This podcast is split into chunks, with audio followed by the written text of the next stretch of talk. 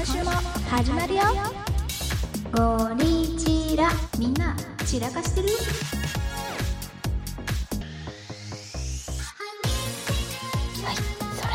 はい、お便りを一通読ませていただきます。散らかし屋さんネームヨンヨン、ヨンヨンちゃん。うん、はい、ありがとうございます。女性20代の方からいただきました。はい、いくみさん、お松さん、こんにちは。こんにちは。最近聞き始めてドハマりしました。想像を膨らませて話しているお二人の話を聞いていて、とても面白いと思いました。一番笑ったのは家電と付き合うならの話です。シャープ43のイクミも大好きです。そうそう的確に言語化されていて自分の家電が人格があるように感じてきましたありがたい。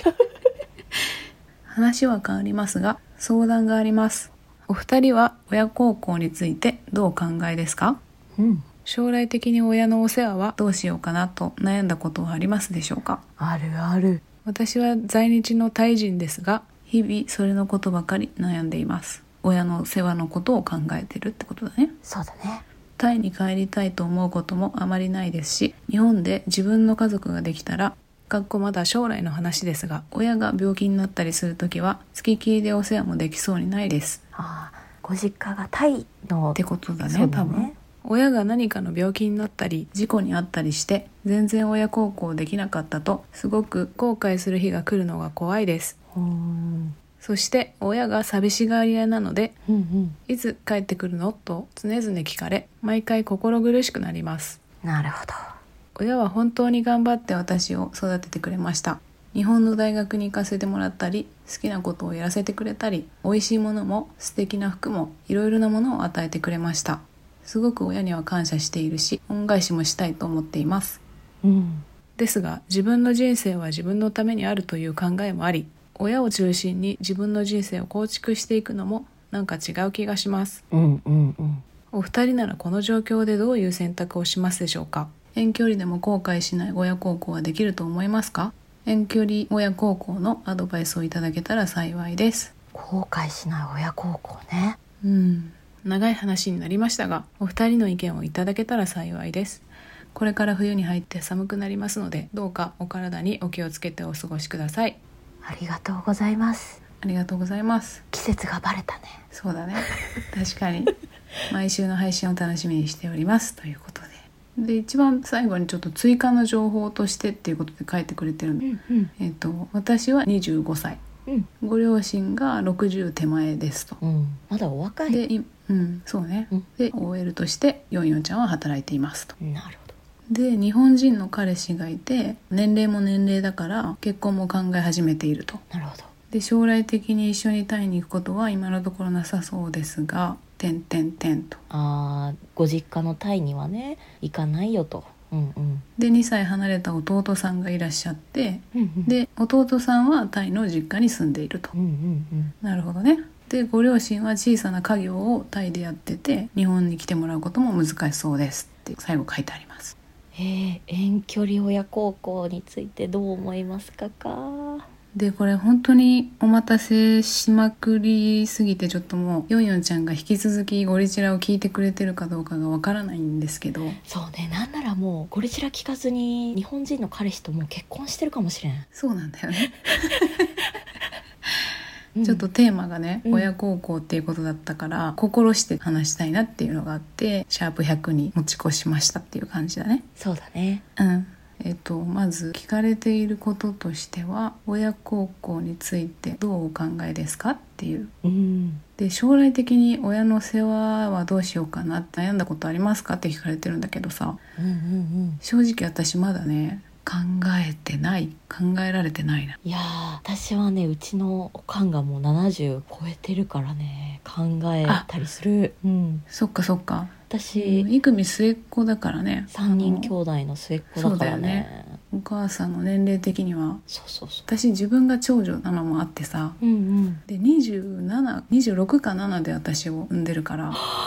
若い60歳になったとこぐらいだからさおー父親も64うんかな、でかたや私あの確かお父さんはうん66で大腸がんとかで亡くなってるから、もう今いないからもうお母さんだけなんだよね、そうだよねそうだよねだから考える考えるだからめっちゃヨンヨンちゃんの気持ちはわかるなでも、うんヨンヨンちゃんの場合は遠距離っていうのもあるからねそうだよねまあ年齢に関わらず多分そろそろ考えておくことは大事なんだろうねきっとうんでもなんかまずはうちらのさ親の話もしたいなとこのお便りをもらってさ、うんうん、うん、親がどんな人物か的なそうねいや一言では言えないなと思ってよゴリチラでたびたび登場してくれるお松ママとかはさうん印象深いけど、お父さんとかさどんな感じなのお松パパ小松パパは一回も怒られたことないんじゃないかなっていうぐらいええ優しい今日の今日という日までってこと怒られた記憶がないかも優しいそれはマジか言葉少ないんだよねそれはうちのおとんも同じだなうんうんうんだからあんまりあんまりっていうか全然余計なことを言われたとかいう記憶も全然ないしおー言葉なくともなんとなく私の考えてることとかさうんうん分かってくれてる感じ性格がすごい似てる私とおーあだから何も言わなくてもなんかこう通じ合える似てるからそうそうそうそうなるほどねえーでもおもつママとかはさ一方で結構普通に喋るタイプのイメージあるけどねそうだねちょうどそこが相性がいいのかもねそのお松ママは多分割とそうだと思う喋ってそうそうそうそうずーっと母親が喋り続けてそれを静かに聞いてるみたいな感じの構図が多い気がするいいね優しい光景だから子供である私たちまあ私妹がいるんだけどさ、うんうんに対して父親がそんなに言わなかったのは多分逆に母親側が言う人だからっていうのもあるかもしれないね。なるほどねお松ママはさ自分が先生っていうのもあるんだけどさ、うん私多分生涯で一番言われた言葉お「勉強しなさい」なのよ。あ ーすごいなでもさすが教師でもそうだうんね、多分2兆回ぐらいは言われたから、二ね、兆回へーでもうそのための環境は何も言わずに整えてくれてるぐらいの感じうんうんうんうん母親自身がとても優秀な大学を出ていらっしゃるわけよそうなんだねそうそうそう勉強をしっかりやった方が選択肢の幅が広がるよっていうことで一生懸命自分の子供にもうん勉強しなさいって言ってたんだと思うんだけどねそうだねだからおもつママはやっぱ根が真面目というか、子供のそうそうそうそ子供の将来の選択肢は増やしたいっていうそうその一心を勉強しなさいっていう言葉に込めてくれてたっていうかねそうそうそう、うんうんだからそこまで相当言ってくれたことは今私は感謝してるうんうんすごくそうだねでもまあこう優しい父親と真面目な子供思いのちゃんとアドバイスをしてくれる割と発言権もある母親みたいな感じなのかなそうだね父親的には自分の子供とはいえうんその子の人生はその子で決めるものっていう根本の考え方が強いと思うのねうんで本当に困った時とか本当に道をそれそうになった時はもちろん手を差し伸べるよっていうあーそういうタイプの父親に対して母親は転ばぬ先の杖というかそういうタイプの人そうねアドバイスをこうそうそうそう発信し続けるうんうんうんうんまあだからそれが逆にありがたかったかもしれない2人とも同じスタンスを取られちゃうと逃げ場がない感じがするからうんうんうん両親それぞれのスタイルを見ながら自分の気持ちのバランスを取れてたかなってうんうんそうだねでもなんか話聞いてると私のお父さんも口数が少なくて、うん私のお母さんが「やんやんやんや」言うっていう口数の多さみたいなのはお松ママパパとはいはい同じバランスなんだけど、うんでもその言ってる内容は父親と母親私逆だったなってああ本当にうん口数は少ないんだけど父親が「勉強しなさい」って言ってうんうんそれでいて仕事人間だからはいはい私もあんまり会話をしたことがないしかもねなんかそのお松のいい意味ではなくマジでその会話をした記憶があんまないっていう感じなの父親はあそうなんだそう仕事で忙しすぎてだからもう父親えパワーバランス的にはどんな感じうーんでもねお母さんが強いねやっぱりパワーバランスはなるほど子供たちにとってのうんそうねそうねまあそうかお父さんが仕事に一生懸命なタイプでそう家にいなくて家庭はお母さんみたいな感じだったらそそうっそうかそうしかもさお父さんはさ口数が少ない上に口を開けばまあ勉強しなさいとかはいはいなんか一番すごい父親でめっちゃ印象に残ってるのは中学校の頃うにん学期末テストがあって、ではいはいすごい一生懸命勉強して学年3位ぐらいまで取ったんだよねはいはいはいで夜遅くにお父さんが帰ってきたのを見計らって「お父さん学年3位になれたんだよ」みたいな成績表を見せたら褒めてほしくてねそうお父さんが「まだ上に2人いるじゃないかもっと頑張れ」みたいなおお「えと思ってもう中2の私はとさかに来たよね。そうそうねろくにそりゃそうかそうろくに口数も少なくて家にもいなくて、口を開けばやっぱり勉強しろもっと頑張れって言うんだと思っていやーそうだよねそういうのって結構覚えてるんだよね覚えてるそういうことうがんやっぱ他の姉兄にもあってなんかお父さんは嫌われるそしてお母さんに助けを求めるっていうかなるほどねそうそういう意味でパワーバランスが母親にあってでやっぱ物理的にも母親が子供たちと接する時間も長いしそうかそれお父さんはさ自分にも他人にも厳しいタイプみたいな感じあーそれはあるうんだからこそ自分だったら一番を目指すっていうのがベースにあってうんっていうお父さん的にねそうねイクミにも期待をかけてるからってことだったんだろうねから小さい頃とかだともうそれがすごい厳しい父親としか見えなくてそうねどんどんこう会話も少なくなってまあ大学入ったら私もバイトを始めて働くっていうことが大変だなってことに気づいてお父さんと少しずつ会話するようにはなったけど。うんその厳しい父親っていうイメージは全然拭えなくてその代わり母親が強く優しく、まあ、時に口うるさいみたいななるほど映ってたんだよね育美ママと育美パパは基本的に。お母さんはさうん例えばイクミがその学年サインを取ったっ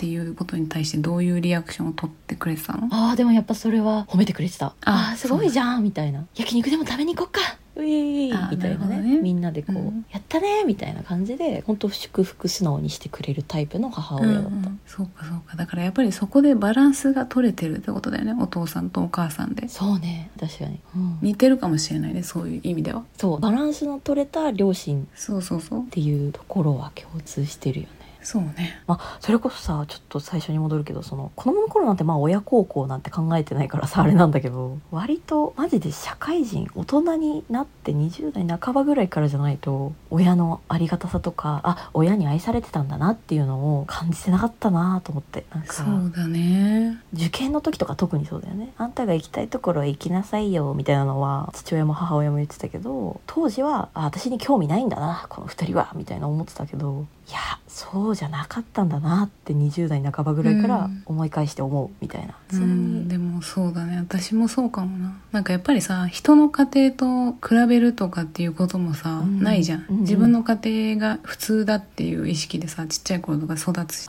そうそうそうそうそうだよねもうそもそも衣食住何の不自由もなく育ってさでうん習い事もたくさんさせてもらってとかっていうことをさもう自分のことで一生懸命すぎてさそうそこにまあ感謝してたはしてたんだろうけどうんちゃんと分かってなかったっていうそうだよねそれはめっうんちゃ思うんだよな、やっぱ一回ちょっと客観的に見るってことをしないと感謝って本当の意味ではできないのかなって思ったうんうんうんその一人暮らし始めて最初確か泣いて電話してお礼言ったんだよちゃんと言ってる偉いでもそれ一番なんか親孝行な気がするその親に感謝を伝えるっていうことできてなかったもんな、まあだから詰まるところつい最近なんだよね親孝行しなきゃって思ったのが行動で言葉で表す みたいな、うんここ5年ぐらいの話ってことねそうね例えばさよく言うのが初任給とかで親に買ってあげるとかさそういうことしてあげな、みたいな言うじゃん私そういうの全くしなかったからね親に、まあどうなんだろうなそれってそれは私一応やったけどさうん、ちょっといいレストランに招待するみたいなうんうんでもそれってちょっと半分言い方あれだけどさうんうんうん私の自己満足みたいなところもあるじゃんそうなんかなそうあそう自分がしたいからしてるこあーとあーでもそれを言われると確かに母親がちょっと親戚の関西のところに一人で行かなきゃいけないのよねとか墓参りがとかっていう時にはいやでもお母さん一人だと心配だから一緒についていくわみたいなうん言ったんだけど結局自分が勝手に心配してるわけじゃん。はいはいでその自分の心配を解消するために自分が勝手についていくって言ったんだよなーって結局思って、そうそうそうである意味それってやっぱ自己満じゃないそう自分が親にししたいからしてることなんだよね多分うんうんうんだけど親が自分にしてきてくれたことってさそういう次元じゃないような気がしないそういう次元ってあのあれだよねそう自己満足とかっていう次元じゃないみたいなそうそうそううんなんかそこと対等な親が自分に注いでくれた愛情と対等になるぐらいの親孝行をするっていうのは無理だと思うだからあー言い切ったそうだ ね言い切ったっていうかでも私はね、うんうんうんうん、同じ次元じゃないっていうのはめっちゃわかるそうそう親そうが今まで注いできたその愛情を同じような次元で親孝行として親に返すっていうのはもうもはや不可能だと思うそれぐらい親の愛情ってでかいなってことだと思うんだよ、そうだね、うん、と私は思うっていうことね家庭によってそれは違うじゃんまあねそうだね自分の親とはそういう関係じゃありませんっていう人も多分全然いるとは思うんだけどでもそれで言ったら私もお父さんからはそのさっきのさ全然褒められなかったみたいなエピソードを言ったけど正直お父さんからはは子供の頃は愛されてないなっていうかその子供に興味ないなこの男はってずっと思っててそうかそれがなんかさ明確に変わるタイミングがあったってことそうだねお父さんからあ愛されてたんだな私って感じたタイミングが1回だけあったうんうんそれはどういうタイミング私がね確か2社目の会社から3社目の会社に転職活動してるタイミングだったのねうんうんで、まあ、どうやらもらいたい内定先からもらえそうだっていう時にお父さんがうもんううんがんのもう末期症状出てるから病院で結構ご家族か覚悟してくださいみたいなタイミングだったんだよねうんう。んで私が毎あの毎日お父さんの病室に転職活動の傍らよう行ってたの。うんうんもうその末期症状が出てたから基本的にはもうその痛みを和らげる薬を飲んで昏睡状態になっているかなんかこううん痛くてこうもだえている状態の時かの2パターンを繰り返してる時期だったんだけど、いつも通りそのお父さんの病室行って「お父さん来たよ」みたいな入ってで「体調大丈夫?」みたいな感じで聞いたら「いや今日はちょっとダメだ」って言って痛がるようになっちゃってもうその病室入って5秒ぐらいで痛そうな感じになっちゃったからでナースコールで「お薬ください」っていうのは呼んだんだけど引き続きお父さんがうん痛そうにしてて、その日ちょうどその3社目の内定証がもらえた日だったのねあそうなんだそうんだから痛そうにしてるけど昏睡状態にはなってないからもう今のタイミングしかないと思って 痛そうなお父さんの背中をさすりながら聞こえてないかもしんないけど今日内定証もらえたんだよやっと行きたいって思ってたところで内定証もらえてしかもその今の会社よりもすごい給料いいところ行けるようになったんだよみたいなのをこう、うんうんまあ、ダメ元で伝えて報みた告のしたんだねそうそうそうそうそう、でそしたらすごい痛がってたお父さんがいきなりもう私の手ガッて掴んですんごい力で握手して無言で歯茎むき出しの笑顔を見せてくれたのうん痛くて言葉が言えないから笑顔だけで良かったなっていうのを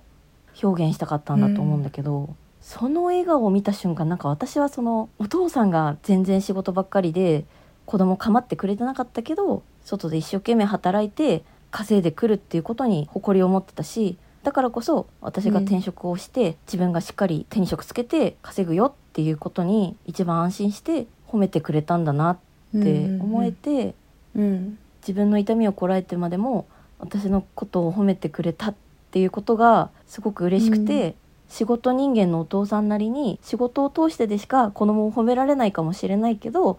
子供の頃そうやってお父さん私に興味ないんだなと思ってたのがあそうじゃなかったんだなみたいな。うんうんうん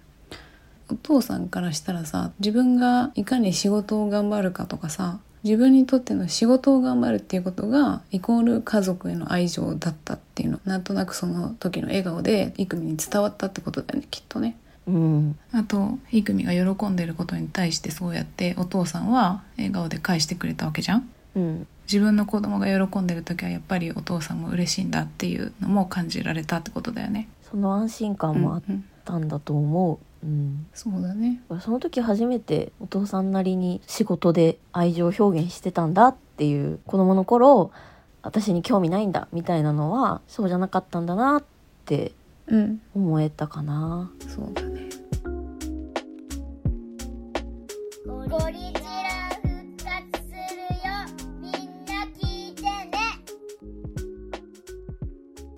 頃ってさ自分の親が親なんだから完璧なはずだと思うじゃんうんでも全然そんなはずはなくてさ親は親である前に一人の人間でしかないわけだからそうだね自分の子供への愛情の伝え方とかも全然器用じゃないこともあるしそうそうそううちのお父さんが本当にまさにそうなんだよねでも器用じゃないなりに自分なりの表現方法で表してくれてたんだなってお父さんもこんなに不器用な愛情表現をするしかできない一人の男だったんだみたいな今までお父さんだった人がなんか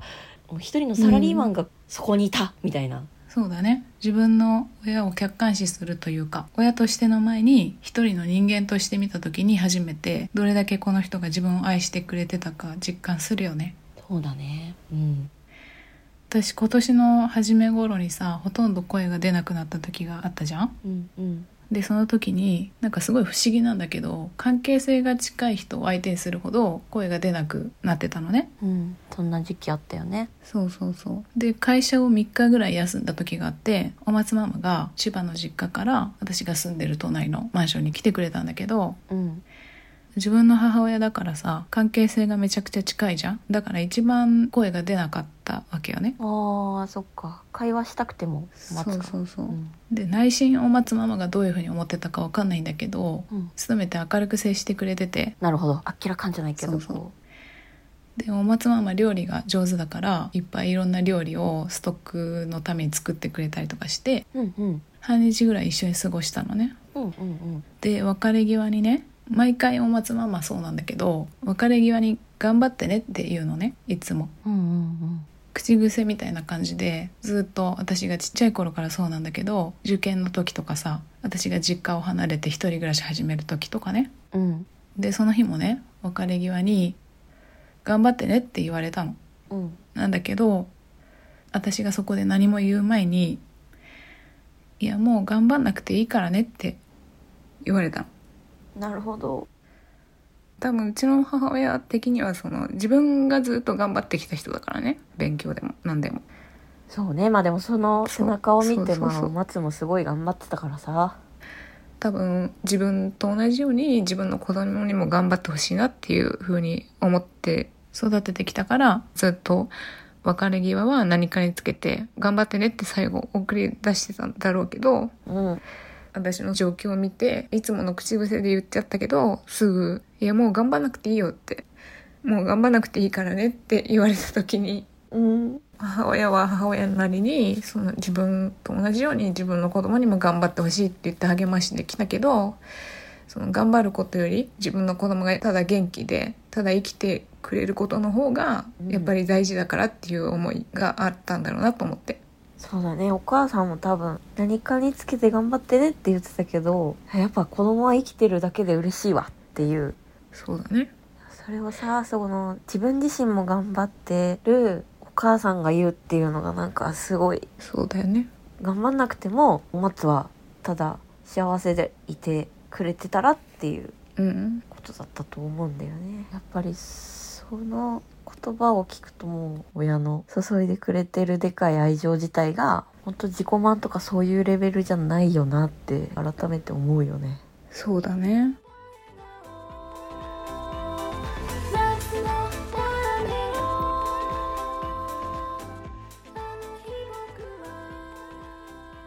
でも親の愛情をすごいひしひしと感じたなって思うタイミングお松も私も結婚したタイミングがあったと思うのねうんこのお便りをもらってさやっぱり特にこの親の話する時になんか自分が結婚した時の話を話さずに通れないと思うんだよね、このトークテーマがそうだねうんゴリチラ始める時にさうんその私たちを全く知らない人に対してうんラジオを配信しますよってなった時にできるだけ肩書きとかで判断されたくないなっていうのがあったじゃんそうなんだよねあくまでもその高校の同級生同士のアラサー女子がただの自分たちそれぞれの等身大のうんうん自分たちをまず知ってもらおうみたいなだからこそ結婚してるしてないとかどっちも言わずに突然喋り始めた一般人女子みたいな私たちが2人でそう喋ってる時もさそ,、こまでそんななんかあそういや結婚してたねみたいなぐらいだったからさうんなんかこれは私の感覚かもしれないんだけどさ私とかいくみの日常を話す中で結婚してるかしてないかってあんまり関係なくないっていうのがあったんだよねそうだねまさにそれだそうそうそうんん生活って意外と変わんなかったんだよねうちらやっぱそうそうそうそなんうかまあだからお互い旦那がいますけれども子供がいないじゃんお互い、それは話をしてるよねゴリチラの中でもうん、でも結婚してるかしてないかに触れないと話せない内容っていうのが今までそんななかったんだよねそうね聞いてくれてる散らかし屋さんの中にはさお子さんはいないっておっしゃってましたけど結婚はされてるんですよねっていうトーンでお便りくれてる子とかもいたしさそう実際会ったポッドキャスターさんとかに「結婚してますか?」って聞かれたら「してますよ」って答えてはいたんだけど自分たちからは特に言ってなかったっていうそうだったねそうそうそうそう結婚する前もした後も仕事をやっていろいろモヤモヤしたり友達と遊んだりっていう環境がやっぱり変わらなくて自己紹介の要素になんなかったって感じなんだよねなんかこうそう私の個性とかを紹介する要素の一つになりえなかったって感じそうそうそううんなんかそこがやっぱ合致したから言わなくていいんじゃないかっていうそうそうお松が私に「ポッドキャストやってみない?」って言った時がちょうど私が旦那さんが単身赴任をした後だったんだよねそ単身赴任が始まってすぐぐらいだったんだようねそうそうそうそうそうで始まったゴリチラだったからなんつうのかな直前の回でも深夜のインターフォンの話しましたけどはいはいはいあれも旦那が今単身赴任しているから一人暮らしだっていう話を私はしてたんだよねうんその今までゴリチラの全ての回は嘘偽りないエピソードだし思ってることをそのまま等身大で言ったからなんかうん期待外れだったっていうのはしょうがないと思うんだよね、声だけを聞いててさみんないろんな顔を想像したりとかするわけじゃんそれはさみんなの自由じゃんそうだねだからちょっと期待が外れちゃったよチェって思う人がいるかもしれないんだけどそれもまた私たちには止められないというかうんその想像の余地があった方がリスナーさん側も先入観なく聞けるし話す側の私たちも何も気にせず自由に話せるというかうん散らかしラジオらしいかなって思ったからどっちとも言わなかったんだけど多分だんだんこうゴリチラをやっていっていろんなポッドキャスターさんとかあったり散らかし屋さんからお便りもらえた時に顔が見えなくてもこんなに優しい世界が広がって自分たちに語りかけてくれる人が増えたから、うんあえてその既婚者既婚者じゃないっていうことを伏せて等身大のアピールをしなくてもいいぐらい温かい人がゴリチラにはたくさんいるんだなって思えたからそうだね100回以上配信してきてるわけじゃんそうだからもう十分何の先入観もなく一人の一個人育みとしてそうお待つとして認識してもらえるようになったんじゃないかってことねそうそうそうそうそう散らかし屋さんたちを信頼してますってことだよねそうだねもう全部さらけ出しちゃっていいかみたいな気持ちになったっていうのが率直な確かにあとはやっぱりこの親孝行っていうテーマのお便りをもらってこれは絶対話したいなって2人とも思ったから話すってなるとさうんうん結婚した時のことって印象的ではあるじゃん人生の中でそうだねゴリチラをこれからも続けていく上で話したいことを話すっていうこと以上に優先するものはないって思った、そうそうだねだってあとはもう皆さんの感想や意見に委ねますだもんな正直なまあまあまあでもでそんなうんに私たちが結婚してるかしてないかに興味ないと思うけどねみんななんだなんだ突然のなんか自分を突き放した まあでもそっかそうだよね私たちがそもそもさそうそうそう結婚してるってことをそもそもなんか重々しく捉え知すぎらんよみたいな重く捉えすぎどうでもいいそんなことそれよりもゴリチラちゃんと更新し ろって ことそうそうそうそういうことだねうんそうだねあそういうことか興味ないってなるほどね別にそんなことどうでもいいしっ ていうそうやって思ってる人結構いっぱいいるよそうだね言いたかったから言ってよってことでそうそうそう、うんゴリチラみんな散らかしてる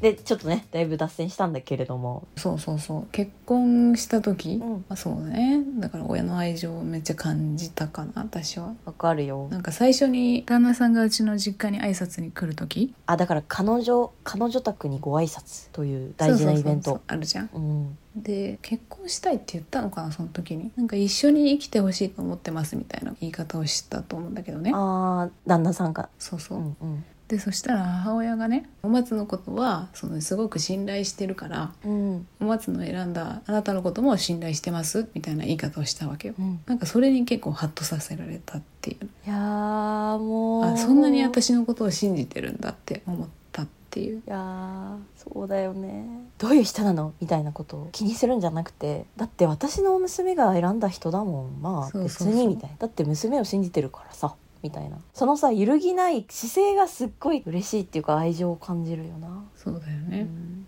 なんか信じてくれてるって思えるだけでさあーなんかここにいていいんだなっていうかこの人の子供でよかったなというかね思えるしそうだねあとすごい家族っていいなって思ったエピソードなんだけどね私披露宴もしてなくて親族だけで親善式をあそうだよねそうそう和そう装和装をしてたもんねそうそうそう、んうん、うん綺麗だった親族みんな集まったんだけど母方のお松ママ側のおじいちゃんおばあちゃん当時もう亡くなっちゃってたのねなるほどそうそうだからお松ママのパパママってことだよねそうそうそうんうんうん特にたくさん旅行行ったりよくしてくれてたのはおばあちゃんだったんだけど、うんおばあちゃんはお松の式に絶対参列したかっただろうからって言ってお松ママが写真あー家というかあそうそうそうそう、家を両家顔合わせの場に持ってきてくれてたのねうんうんうんで当日が大雨の予報だったのよずっとそうだったんだなんだけど当日晴天だったのへえあでも確かにさ親善式の写真マジで晴天じゃなかったそうそうそうすっげえいい天気だったよね確かに前日まで大雨の予報だったん だよ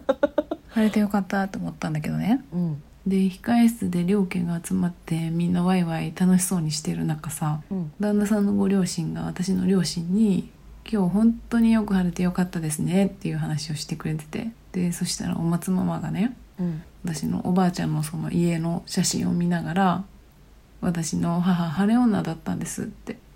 すごいだから晴れたんだそうだからあの「今日本当に晴れてよかったんでよかったですね」って向こうの親族に言ってたのうんうんなんかそれを見た時にさその自分の娘の晴れ舞台を絶対晴れにしたいっていう風に誰よりも願ってくれてたんだろうなとかさそうだねそうだよでそれを自分の母親私のおばあちゃんがきっと叶えてくれたんだろうなって思ってる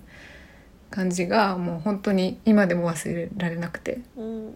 自分の母親を信じててで自分の子供も信じてるんだもんねなんかそれを向こうのご両親とかもさ「あそうだったんですね」って言ってこう笑顔でうん話してる感じとかがもう本当に良かったなと思ってそうだよね結婚してよかったなって思ったねその時ああ家族が家族と家族が交わる日だもんね結婚式うんそうだね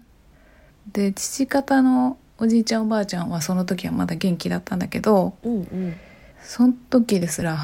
88とか9とか90近いそうそうそうすごいね90近い年齢だったのねだからあんまり普段会ってもさ自分たちの家族以外の人におじいちゃんおばあちゃんが話してる姿とかってなかなか見ないじゃんそうだよね親戚内でそうそうそう喋ってるところしか見ないもんなんだけどその親族の顔合わせの時は本当にシャキッとして「お松の祖父です」みたいな挨拶してくれてなんかそういうのを見るとさ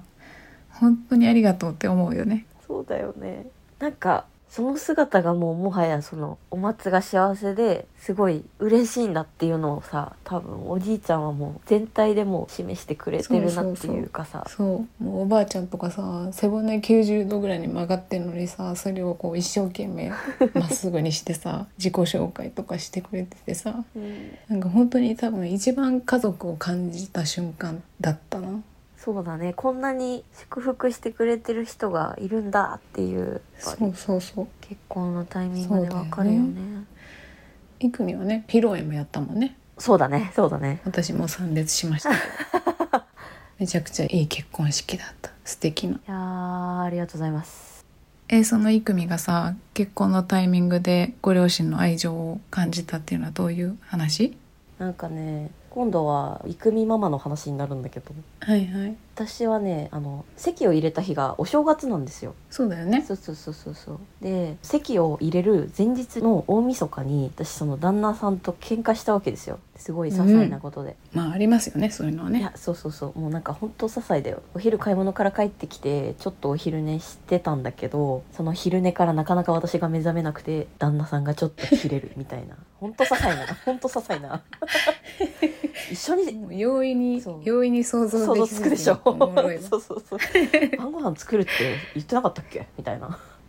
でなんか明日席入れるのにありえないみたいな感じで家からすぐ近くのマックに私が一人で家を飛び出すっていうねそういう大晦日あがあイクミ側がねそう私がうんうんうん飛び出して、その旦那さんには「実家帰るからね」みたいなぐらいの感じで飛び出してあららマック行っバてック行ってでも実家に帰るってのはさすがになと思って母親に電話したのよそのマックで。はいはいはいいや明日席入れるはずだったのに喧嘩しちゃってさもう実家帰らせていただきますって旦那さんに言ったわみたいなっていう話を母親にしてて、で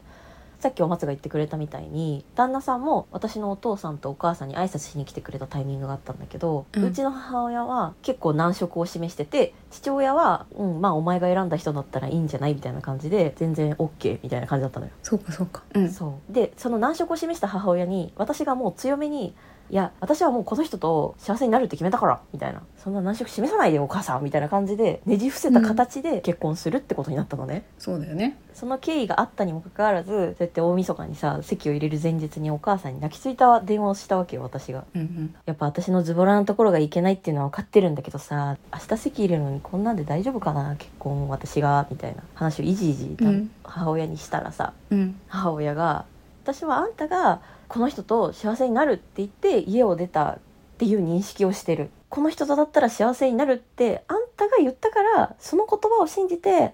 家から出ることを了承したんだよ」みたいな。なのにそんな簡単に自分の言葉を撤回して幸せにやっぱりなれないかもなんて言われたらお母さんこそ悲しいよみたいなことをその電話で言われて母親にうんなんかね初めてそのお母さんってよく口うるさくギャーギャーギャーギャー叱ることはあったけど初めてお母さんにそこでなんかそんなこと言うの悲しいお母さん悲しいみたいなこと言われたの初めてだったからうんお母さんが悲しいって言ったってことにびっくりしてちょっと無言になってたらそんな簡単に自分が決めた幸せを諦めないでほしいみたいなこと言われてうん決死の思い出を送り出したのに、おいおいみたいな励まされた気持ちにもなって奮い立たされたっていうか。確かにお母さんなりの本当に精一杯の応援というかそうそう応援なんだなと思ってそうだね自分の言葉を信じてくれたお母さんを裏切っちゃいけないなって思ったしそうだ私自分で幸せになるって言ったんだったみたいな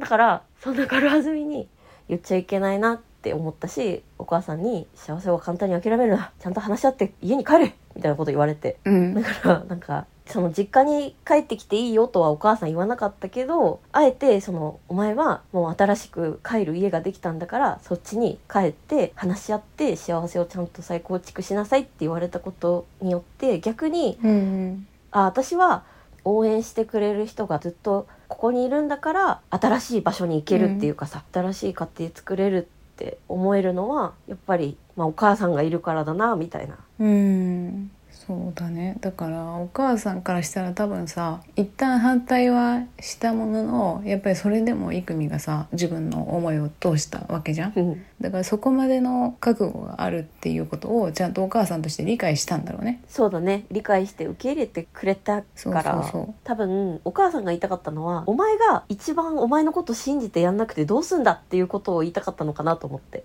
うんうん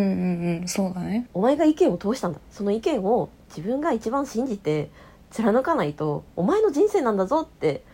うん奮い立たせてくれたことにすごく愛情を感じたというか、そうだねでもそれって本当に一番いいアドバイスというかさうん、うんつい自分の子供だからああしなさいこうしなさいって言いがちだけどさうんでも本当はそれよりその子自体がどうしたいかとかさうんその子自身が一度決めたこととか大切にしてることとかをさうん応援するっていうのが多分一番親としては大事じゃん。多分そうなんじゃないかなそうだだから私ももし親になれたらすごい言ってあげたいな子供にって思うそうだねことだったなってだからお母さん自身の思いよりも育美の思いを何より優先して考えてくれたからこそのそういう言葉だったってことだよねそうだねそれができるってことはお母さんが育美を信じてくれてるってことだよねそうだよね親に信頼されてるとかがすごく愛情を感じるってことなのかな、うんそうだと思うようん、いやーなんか親からもらった愛情の話はできたと思うんだけど さ親孝行の話全然できてないんだけど大丈夫か なそうなんだよ ないや正直親孝行はもうこれから頑張ってやっていきますっていうことでしかないい気やがするそうよね私もそうなん よ結局やっとここ4年ぐらいでしようかなって思ったぐらいだから本当にヨンヨンちゃんがさ、うん今から後悔しないか不安ですって言ってるのがマジで偉すぎるとしか言えない しだってさそう私なんだよね1個親孝行の答えは出ててあ1個じゃないかうん2つあっても、親より先に死なないことそしてうん2つ目は親に私はすごく幸せなんだっていうことをアピールすることこれがもう絶対親孝行なの、そうだね私の中では。いや本当にそうだねうん、だってヨンヨンちゃんも気づいてくれてると思うんだその自分の人生は自分のためにやるっていう考えもあり親を中心に自分の人生を構築していくのもなんか違う気がしますってさやっぱヨンヨンちゃんも気づいてくれてる通り親が私を信じてくれてるみたいに私は親がまさにこのヨンヨンちゃんが書いてくれたことを私に思ってくれてるって信じてるそうだね親が望んでることを叶えたいって思うんだけどさ多分さ自分の子供が自立して楽しく生きていくことうんそれしか望んでないって言いそうなんだよねそもうそしたら自分が楽しく生きてできる限り親より先に死なないようにっていううそうまあそれは自分で決めれることじゃないかもしれないけどねそうなんだよねでも、うんこう少なくともブラック企業に勤めないとかさなんかこうその なんつうのなんつうのかなやっぱりうんまあだから自分を大切にするってことだよねああ自分そうがだね自分を大切にするって難しいよねでもいや本当だよ自分を大切にできてるって胸を張っている人って本当に少ないと思うんでもそれが親孝行なんですって確かにそうかも自分を大切にすることこそが親孝行なのかもしれないねううんだからすんごいヨンヨンちゃんも不安になっちゃうかもしれないけど育美ママが言ってくれたみたいに自分が決めた幸せを諦めないそれって多分そうね自分を大切にすることもそうだし、自分の幸せに貪欲になるってことそれが親からしたら嬉しいって思ってくれることなんじゃないかなって思うんだよね。そうだねうん夏の雨将来的にヨンヨンちゃんのご両親がうん介護とかさお世話が必要になった時の話なんだけどうん私の会社にね丸2年ぐらい介護休暇を取ってる人がいるのねおうでその人が介護休暇に入る前の送別会の場で言ってくれたことがあるんだけどうん自分の親が老後に本当に望むこと自分の子供にどうしてほしいかっていうのをちゃんと親の意思がはっきりしてるうちに確認しておいてくださいっていうことを言っててなるほど。その介護休暇を取得する人自身はそれが叶わなくてご両親が認知症になっちゃって、うん遠く離れた地元に介護のために帰りますっていうことだったんだけどうんもうそのご両親の本心みたいなものがわからないから自分が思うご両親が望むこと望むことをやってあげるっていうことしかできませんとだからもし時間が巻き戻せるんだったら元気なご両親に対して将来もし何かあった時にどうしてほしいっていう質問をしたかったって言ってたのねなるほど元気な時にっていうのが本当に大事だねそうそうそうでもさ親もやっぱその元気な時には自分が子供に何をしてほしいのかっていうのがさ明確に言える親御さんっていうのもなかなか少ないとは思うんだよね。うんそうなんだよね、うん、親の側としてもあんまり自分が老後をどうしてほしいかと明確に決まってないがゆえにちゃんと子供と話をしないまま事態が訪れるっていうかさうん、結構そうなりがちなんだろうねそうだよね。だから一緒に考えるっていうスタンスの方がいいのかもしれないねもしかしたらうん、やっぱ親子間でもそこに遠慮があったりするじゃんうん、なんかそこの遠慮がね邪魔するんだよねそうなんだよな確かに。意識的に話をしとくっていうのは大事なのかもしれないね結局たくさん会話して一緒にまあやりたいことを作り出していくって感じなんだろうなそうね私もさ一個お父さんが亡くなった後お父さん関連で一個だけ後悔してることを言うならばなんでお父さんと生きてるうちに一回でも麻雀やんなかったんだろうなみたいな麻雀やりたかったお父さんとと思っててうんお父さん麻雀得意だったのそう結構得意だったらしくあてそうなんだすげえ強いそっかそっかそうだねお父さんが亡くなった後に私麻雀ハマってるからどちらにしろとは思うんだけど、うんなんか例えば麻雀だけじゃなくてお父さんが行きつけのスナックあったからさそれもお父さんと行ってみたかったなとかお大人にっなってやっぱ親が元気なうちに親と一緒にしたいことを私からどんどん言えばよかったなって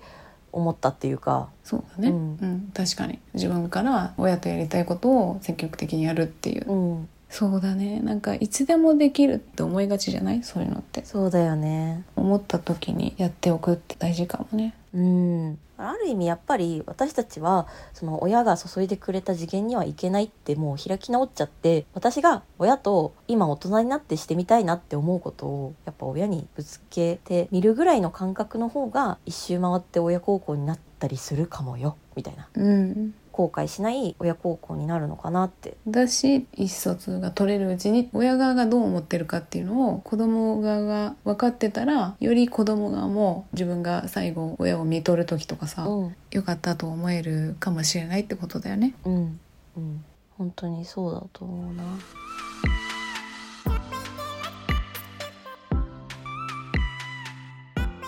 そしたら最後にもう一個お便りを読んでよよいでしょうかはい絶対聞くなよというポッドキャスト番組をやっているわしさんからいただきましたありがとうございまございすます。お二人様おはようございます。この度はゴリチラ復活おめでとうございます。そうですね5月にいただいたお便りですね